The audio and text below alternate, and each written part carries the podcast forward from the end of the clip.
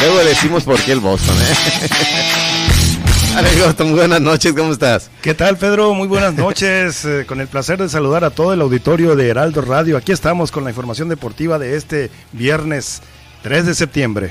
Excelente, vamos contigo, mi Boston. Bien, pues empezamos con la información de Tokio 2020 en los Juegos Paralímpicos. En la paranatación, el mexicano Diego López, abanderado nacional, se colgó la medalla de oro en la prueba de los 50 metros libres S3 y con ello le dio a México el sexto metal dorado en la jornada número 9 de estos Juegos Paralímpicos. El deportista terminó la prueba con un tiempo de 44 segundos 66 centésimas. La plata correspondió al chino Sou Liakang y el bronce fue para el ucraniano Denis Ostamchenko.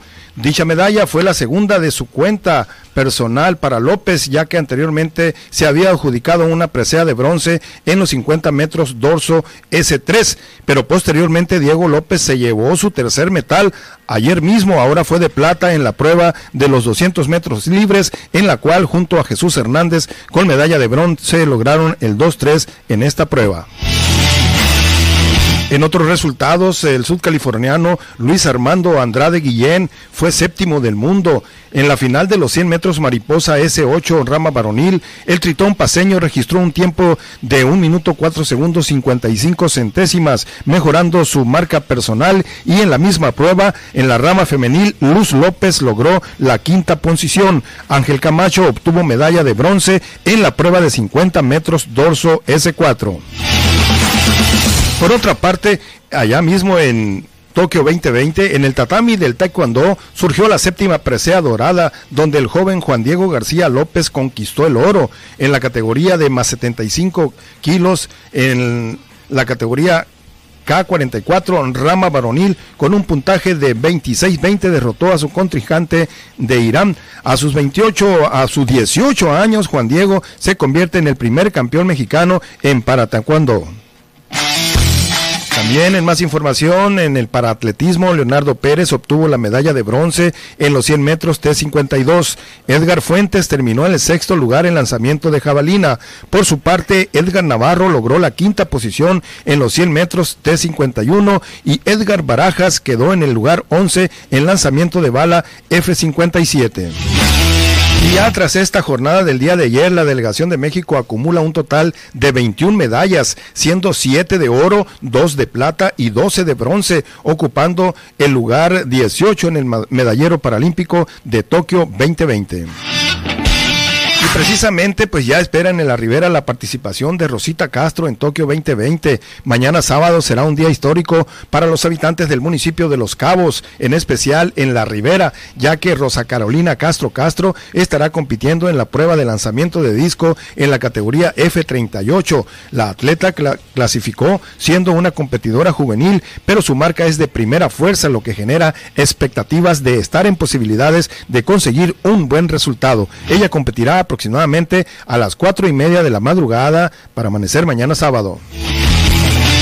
Y en el fútbol, en lo que fue la actividad de la primera jornada del hexagonal final rumbo a Qatar 2022, en un partido que se jugó a puertas cerradas sin público en el Estadio Azteca ayer, tras la sanción impuesta por la FIFA, con un juego bastante aburrido, la selección mexicana terminó rescatando el triunfo gracias a la anotación del americanista Henry Martín, pero sigue dejando muchas dudas el funcionamiento deseado por Gerardo Tata Marino Martino para la selección mexicana. El marcador final fue de 2-1 con goles de Alexis Vega del Guadalajara al minuto 50 y del mencionado Martín al minuto 89 ante su similar de Jamaica que había puesto el empate parcial por conducto de Shamar Nicholson a los 65 minutos.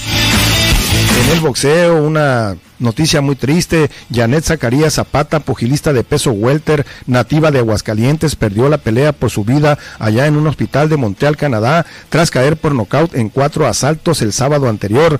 La boxeadora de 18 años sufrió convulsiones arriba del ring después de recibir una andanada de impacto sin que ella diera respuesta, en total estado de indefensión. Su rival pareció entender su situación y dejó de lanzarle golpes y entonces el referee intervino para declarar el final del encuentro cuando Janet todavía se encontraba de pie. Ella sufrió daño cerebral y fue llevada en camilla a un centro hospitalario En esa misma función, su pareja, el boxeador Giovanni Martínez, tuvo acción y también fue derrotado por puntos. Datos recabados por la fuente deportiva señalan que el entrenador que los llevó a Canadá, a Canadá es Luis Espontáneo Cruz. El reporte más reciente de la WBA era que Zacarías había mostrado mejoría dentro de su grave estado. También se supo que el padre de la joven hidrocálida viajó a Canadá para estar a su lado hace un par de días. Y en el ciclismo, la Federación Mexicana ha considerado a los pedalistas de Baja California Sur, Jorge Adrián Peirot Balvanera y Matías Sánchez Jiménez, además de Raúl González Pérez, como apoyo técnico para formar parte del equipo mexicano que competirá en el Campeonato Mundial de Ruta en Bélgica del 19 al 26 de septiembre. Los atletas que ya salieron al Nacional de Levantamiento de Pesas son seis de esta disciplina. Seis atletas viajaron desde este jueves, ayer, a la ciudad de Monterrey, Nuevo León, que será la sede del Campeonato Nacional de Levantamiento de Pesas durante este fin de semana, en una competencia que tiene carácter de clasificatorio para el Mundial Juvenil y el Panamericano de Primera Fuerza.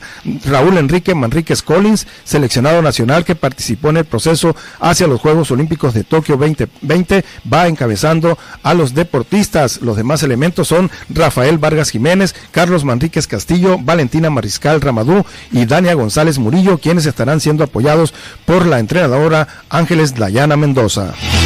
Y finalmente, finalmente por allá en el municipio de Mulegén, información que nos da a conocer el profesor Germán Osuna González, director del deporte en aquel eh, municipio. Para este sábado, es decir, mañana, este sábado 4 de septiembre, curso habrá un curso de actualización de reglamento de básquetbol FIBA 2021 y las reglas del CIBAPAC que ya pronto iniciará. Este curso de actualización será mañana en la cancha Pedro Rucho Ceseña, la Catedral del Básquetbol en Baja California Sur, allá en Santa Rosalía. Los horarios de 8 de la mañana a 12.30, después un descanso y de las 3 de la tarde a las 8 de la tarde noche será el siguiente horario. El ponente es el ingeniero Ángel Gabriel Mora Armenta y pues está invitando a los árbitros, a los anotadores de la mesa de, anotación, eh, a los entrenadores y a los jugadores, ya que pues también el 25 de septiembre inicia la temporada del Cibapac cuando eh, los mineros de Santa Rosalía reciban al equipo Hardcore de Loreto y para el primero de octubre será ante los cholleros de San José del Cabo. Pues hasta aquí la información correspondiente a este viernes, la información deportiva aquí en Heraldo Radio.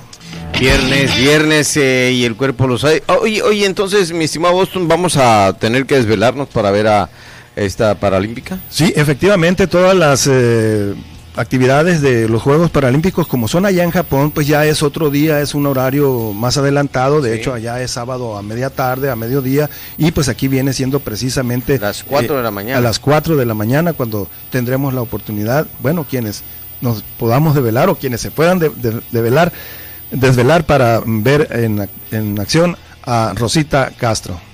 Bueno, eh, es de la Ribera ella, ¿no? Ella es de la Ribera, es la primera vez que la seleccionan y, bueno, ya a nivel mundial y va a este máximo evento deportivo del verano. Excelente, pues así la vamos a ver y por supuesto, mi estimado Boston, con toda la intención de ver qué pasó el fin de semana y el lunes en el resumen daremos cuenta de esta actividad importante.